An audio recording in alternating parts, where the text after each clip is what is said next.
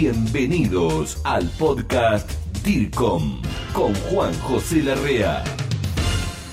¿Qué tal? Bienvenido, colega, a este fascinante mundo del podcast DIRCOM que tanto nos apasiona. Yo al menos lo llevo en el alma. Me encanta e incluso conversar, charlar con distintos colegas que comparten su conocimiento, leer tus comentarios abajo en el campo de la descripción de cualquiera de las plataformas. Bienvenido si es la primera vez que estás con nosotros en el fascinante podcast DIRCOM, en el canal de YouTube dircom.tv o en cualquiera de las plataformas mientras estás caminando, corriendo, estudiando, lo tenés de compañía en Spotify, iVoox, TuneIn, Google Podcast, Apple Podcast, en cualquiera de ellas. Y si estás en una donde no nos encontrás, avisanos. Hoy te quiero hablar rápidamente porque ya estamos en unos 40 segundos, 50 de que inició esto, que estoy comunicado desde Buenos Aires, directamente allí en Quito, y por un tema de comunicación interna por un tema que yo le hablaba y le decía recién al colega que te voy a presentar, que mm, es un tema de actualidad el que vamos a, comentar, a introducirte, pero también es un tema atemporal. ¿Por qué? Porque en principio vamos a, va a presentar este colega un estudio que se ha hecho sobre el mercado de la comunicación interna en más de 160 organizaciones, un trabajo importante, en esta pandemia, en todo el inicio de la pandemia cómo se adaptaron, qué pasó, qué el correo electrónico, qué aplicaciones de mensajería, videoconferencias, qué sucedió. ¿Y por qué digo que es actualidad por esto? Y atemporal, ¿por qué? Porque en realidad, cuando necesites hacer un estudio sobre qué sucedió en la pandemia, como todos los materiales de editorial DIRCOM y en este caso también del podcast, son para consultar. Pero no me quiero ir mucho más allá. Comunicación interna. ¿Cómo más de 160 organizaciones, en este caso en Ecuador, creo que en Ecuador ahora nos va a decir, han afrontado este gran obstáculo de la pandemia COVID-19. Como de un día para otro, ya conoces todo, tuvieron que trabajar a distancia, adaptarse. Y cómo lo han hecho con su recurso humano. Para eso que ya lo pongo en pantalla y aquí está y lo estás viendo, Gustavo Cusot, que es un argentino que se ha ido aproximadamente en el año 99-2000 a Barcelona a hacer una maestría, una gran persona, ¿eh? Allí se casó, todo, y después se fue a vivir a Quito. Gustavo, ¿cómo estás? Ahora les voy a contar un poco más de tus antecedentes. Bienvenido al podcast DIRCOM, campeón. Hola Juanjo, muchas gracias por la invitación y un honor estar siempre eh, con ustedes. Los sigo siempre. y bueno, y ahora eh, formar parte del, del, juego me parece maravilloso. Muchas gracias por la invitación. Lo sé, Gustavo ha participado también en algunas otras unidades de producciones que tiene el Grupo DIRCOM, como revistas o libros, etcétera. Gustavo es vicedecano del Colegio de Comunicación de Artes, Gustavo, corregime si no es así, contemporáneas, y también es coordinador de, aquí lo tengo, de la carrera de Comunicación Organizacional y Relaciones Públicas, todo, las dos cosas, de la Universidad de San Francisco de Quito. Como te decía al principio, Gustavo está allí en Quito, donde se ha quedado a vivir porque, como pasa en todas las ocasiones, o en la mayoría de ellas, uno se enamora, forma familia tira el ancla y ahí se queda. Gustavo, me escuchabas en, la introducción.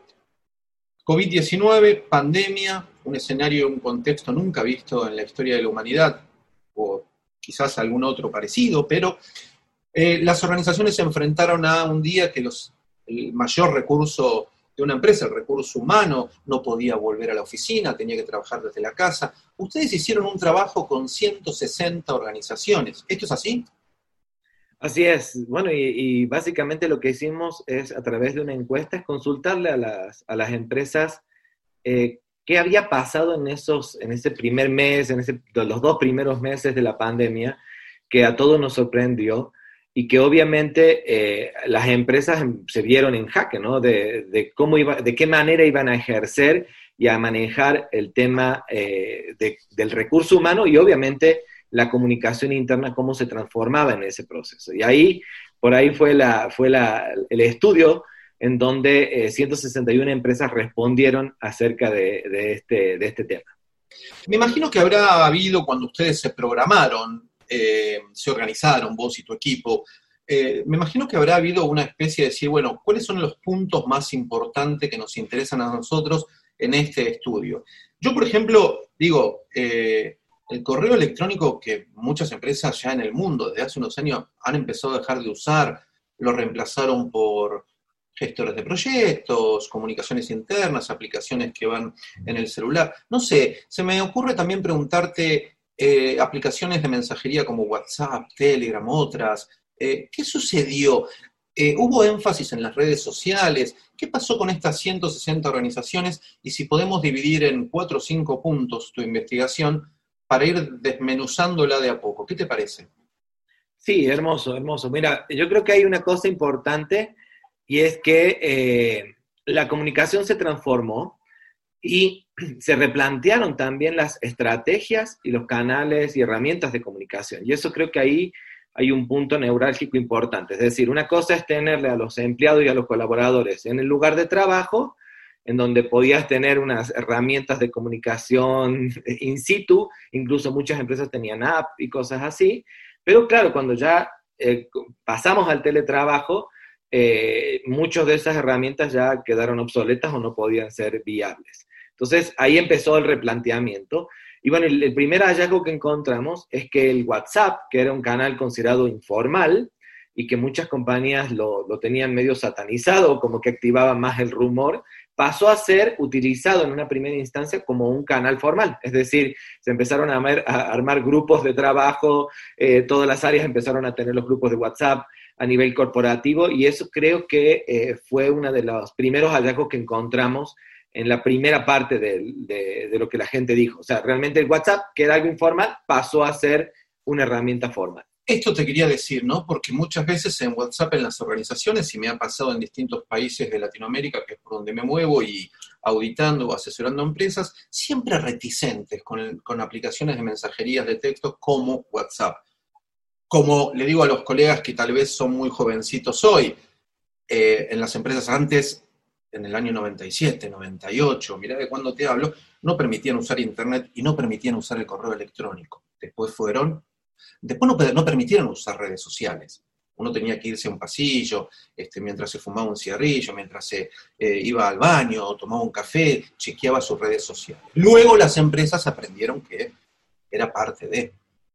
¿Pasa lo mismo con la aplicación de mensajería de texto, Gustavo, como WhatsApp? Sí. Ellos reticentes y ahora la toman. Y no quedó otra. Y yo, yo creo que justamente el COVID fue uno de los de los precursores y que generó el mayor impacto en la generación de los procesos de transformación digital de las empresas. Es decir, muchas o casi todas las empresas se vieron obligadas a mutar a lo digital, a transformarse digitalmente. Desde algo tan sencillo como puede ser el uso de un servicio de mensajería a cosas más complejas, eh, o a implementar programas, digamos, o apps o sistemas más complejos, pero que realmente eh, fue, la, fue como que el, el puntapié, no quedó opción y a veces que se tenía cierta resistencia, yo creo que eh, ahora quien no se transformó digitalmente prácticamente puede haber, verse afectado directamente, o sea, muy, muy fuerte, ¿no? La afectación. Sí, claro, y quedaría muy rezagado, ¿no? Esta transformación digital se dio, como bien dice Gustavo, y obligó a aquellos que miraban para un costado por temor, el temor nacido del desconocimiento, la ignorancia en la tecnología, no querer afrontarla. Hoy fue una obligación. Gustavo, relacionado al tema de la comunicación con, el, público interno, con los colaboradores, me hablaste de WhatsApp, que le digo a los colegas, acá hay una clase de WhatsApp en el, en el podcast DIRCOM, búsquenla, que habla cómo utilizar, para qué, cómo, cuáles son las, ventajas y los errores sobre WhatsApp Business, así que ahí la tienen. Eh, Gustavo, desde allí de Quito, contame, y en esta investigación con más de 160 organizaciones, por un lado WhatsApp, ¿Qué pasa, como te decía antes, con el correo electrónico? ¿Se le dio importancia en las organizaciones? ¿Se lo dejó de lado definitivamente? Bueno, ese fue otro hallazgo. El correo electrónico sigue siendo y, tiene mucho poder, ¿sí? O sea, sigue siendo una herramienta clave. Eh, lo que sí nos dimos cuenta es que muchas organizaciones ya habían generado estrategias para para que el uso del correo electrónico sea más inteligente, es decir, por ejemplo, este efecto de que no le copie a todos y que no se sature demasiado el, canal. Sin embargo, sigue siendo una herramienta medular eh, para las organizaciones y obviamente ahora aún más, porque obviamente ya la idea del impreso o el papel o del, del anterior memorándum y esas cosas ya se transformaron y, ah, y, todo se hace a través de correo o uso de estas plataformas alternativas. Entonces el correo es otra de las cosas que vimos, es de las segundas herramientas con más potencia y que sigue con, con uso permanente en las organizaciones. Importantísimo lo que me decís e incluso me sorprende un poco eh, y qué bueno estar actualizado con esto, ¿no?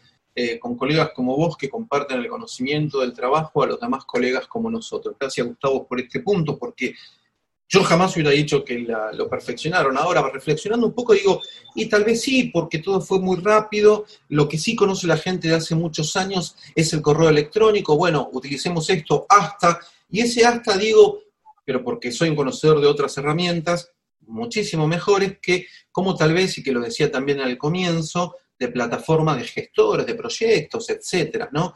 Como Trello, Trello, Slack eh, o muchas de, muchas de ellas. Eh, Gustavo, en esta investigación que estuvieron haciendo, y pasando a otro punto, eh, algo que también hemos hablado acá con otra colega, Janine Rincón, que era la crisis en, las organizaciones desde la comunicación interna, y acá en este podcast está la entrevista de ella, muy interesante. ¿Qué viste en cuanto a la preocupación, a la ocupación de, los colaboradores internos del recurso humano, eh, se, acercaron las empresas. Es importante lo que vas diciendo porque no me estás hablando de una, de una empresa o dos o cinco que asesorás. Me estás hablando de 161 organizaciones donde ustedes con tu equipo hicieron este estudio. ¿Qué, qué visión tuvieron sobre la preocupación de, la, de las organizaciones hacia adentro? Hacia su público interno. ¿Qué nos puedes decir al respecto? Bueno, yo creo que ahí es cuando yo siento que se da el crecimiento de comunicación interna y de, la, de la comunicación interna como tal. ¿Y por qué te digo esto? Porque una de las, de las cosas que también empezaron a aparecer es que la comunicación ya dejó de depender tanto de una herramienta y empezaron a aparecer los gerentes generales y los jefes de los equipos como actores claves para empezar a comunicarse con sus equipos porque ahora ya no era la comunicación que dependía de un área que te podía ayudar en el desarrollo de estrategias, sino que los mismos, eh, el mismo gerente general era el que tenía que conectarse con toda la organización para, para transmitir tranquilidad. No olvidemos también que muchas organizaciones por las situaciones tuvieron que reducir personal, eh, pasaron por situaciones de crisis y en ese proceso de transformación la comunicación con el gerente y con los líderes de cada área fue vital. Entonces, creo que la otra figura que aparece en este rol es el alto protagonismo que toman la gerencia general eh, o los gerentes generales y los líderes en la comunicación y el manejo con sus equipos. Eh, había gerentes que no, no, necesariamente tenían, estaban tan familiarizados con plataformas digitales y tener reuniones por Zoom, que tenían resistencia a esto, sin embargo, les tocó aprender a manejar estas plataformas y ya la hicieron como parte de su hábito, porque esa fue la situación que le obligó a todos. Y eso generó ese verdadero, eh, ese verdadero acompañamiento, ¿no? Y ahí comienza la comunicación interna que sigue, que es virtual, pero que donde tu jefe o tu, tu líder está eh, diariamente eh, reuniéndose, conversando contigo, etcétera, etcétera. Gustavo, me, te voy escuchando y cada vez se me ocurren más cosas para preguntarte y demás, porque es muy rico el material que estás compartiendo e informando. Eh, hablamos de, cómo se fueron comunicando, conectando las organizaciones para con su público interno. Em, tal vez como se me ocurre a mí, quizás a otro que nos está escuchando o viendo en DIRCOM.tv, se le ocurre también pensar, preguntarte, esa comunicación eh, que hacían para con su público interno y con estas modalidades que fueron hallazgos que encontraste, y para mí eh, una de ellas fue me sorprende, eh, te pregunto, ¿esa comunicación de estas 161 organizaciones era diaria, día por medio, semanal? ¿Dónde incidía más o, dentro del porcentaje, eh, dónde fue fluctuando más este contacto con la gente? Pero ¿por qué te pregunto esto? Disculpa que te, no te, que te saque este tiempo, pero digo, porque estamos hablando de una crisis, una pandemia y algo totalmente novedoso, donde la persona se encontraba dentro de su casa, de su hogar, no podía salir, estaba impedido en la mayoría de los países, pero a la vez también tenía en su hogar a sus hijos o integrantes familiares viendo una película o tomando clases, a su pareja eh, remotamente conectado, eh, trabajando, la conexión no era buena. Bueno, surgieron muchas cosas. Entonces, por eso esta conversación y estos resultados de Gustavo, colega, son importantes tenerlo en cuenta, pero siempre en este contexto del cual se estaba viviendo.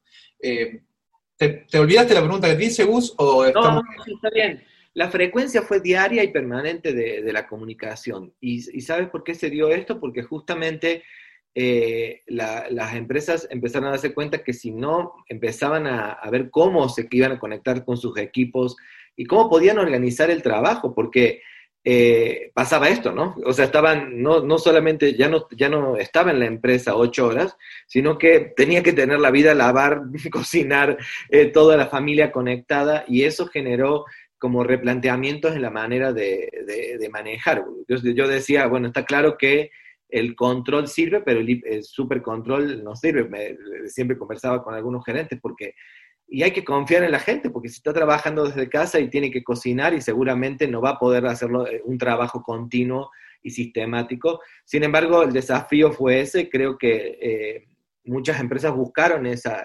presionaron a sus colaboradores bajo esa perspectiva y la reacción de los colaboradores justamente fue ver cómo se sumaban en función de la realidad que cada, que cada uno tenía. Pero tocó, tocó a las empresas como conversar realmente eh, y ver cómo manejar eso. De hecho, eh, las, las, primeras campañas que se dieron eh, de comunicación interna eran primero sobre el tema de concientización de las personas sobre el tema de, del COVID, de cómo lavarse las manos y todo esto que creo que todos estuvimos expuestos muchísimo. y luego ya comenzaron las campañas que tienen que ver con temas de bienestar.